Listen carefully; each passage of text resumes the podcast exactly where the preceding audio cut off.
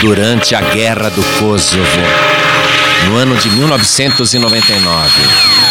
Três americanos foram capturados e ficaram reféns da outra parte por mais de um mês.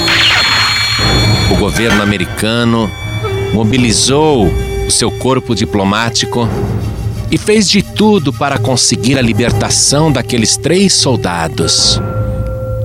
E quando o embaixador americano conseguiu a libertação dos três, viu que um dos prisioneiros americanos se recusava a sair. O nome dele era Christopher Stone. E ele queria antes conversar com o soldado que serviu de guarda durante aqueles 30 dias. Mas aquele soldado estava em outra parte. E o Christopher Stone dizia: Não, eu não saio da prisão enquanto não falar com ele.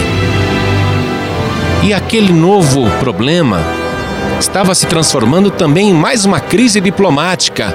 Mas por que, Christopher? Obedeça a ordem do governo americano, saia da prisão.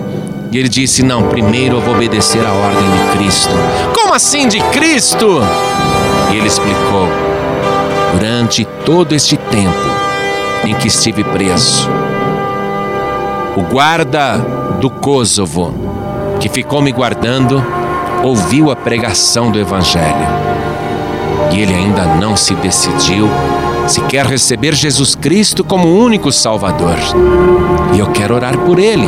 Enquanto o guarda que me vigiava não vier aqui, eu não sairei da prisão. E aí, tiveram que trazer o guarda, o guarda do exército do Kosovo. Tiveram que trazer aquele homem para que Christopher Stone perguntasse: e então? Chegou a hora da decisão. Quer receber Jesus Cristo, Filho de Deus, como teu único e suficiente Salvador? E o guarda, com lágrimas nos olhos, não entendendo como que um inimigo podia estar tão preocupado com a sua salvação, se converteu na mesma hora. Sim, eu quero Jesus. E então, o prisioneiro americano orou pelo seu captor.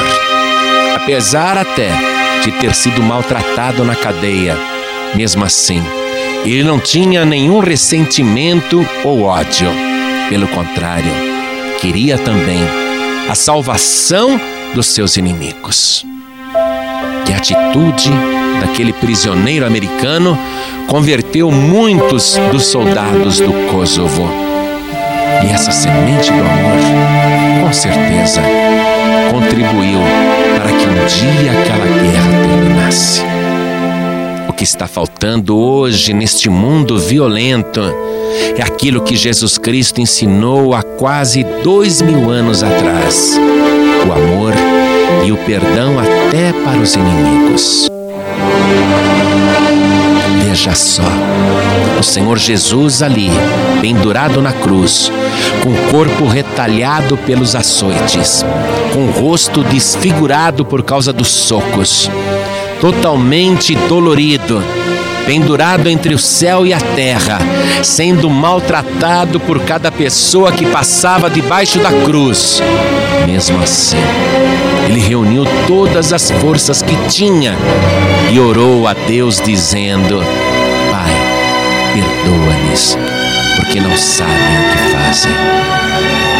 É este amor do Senhor Jesus que tem constrangido pessoas em todas as nações para praticarem aquilo que ele tão espontaneamente fez: o perdão irrestrito a todos os inimigos.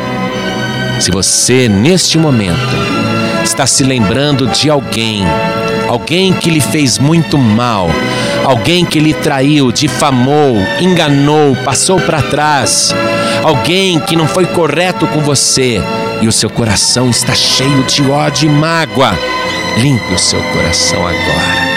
Ore a Deus e perdoe aquela pessoa. Libere o perdão e o perdão também será liberado para você. E o dia que você estiver frente a frente com o seu inimigo, com a sua inimiga, diga: Jesus Cristo te ama.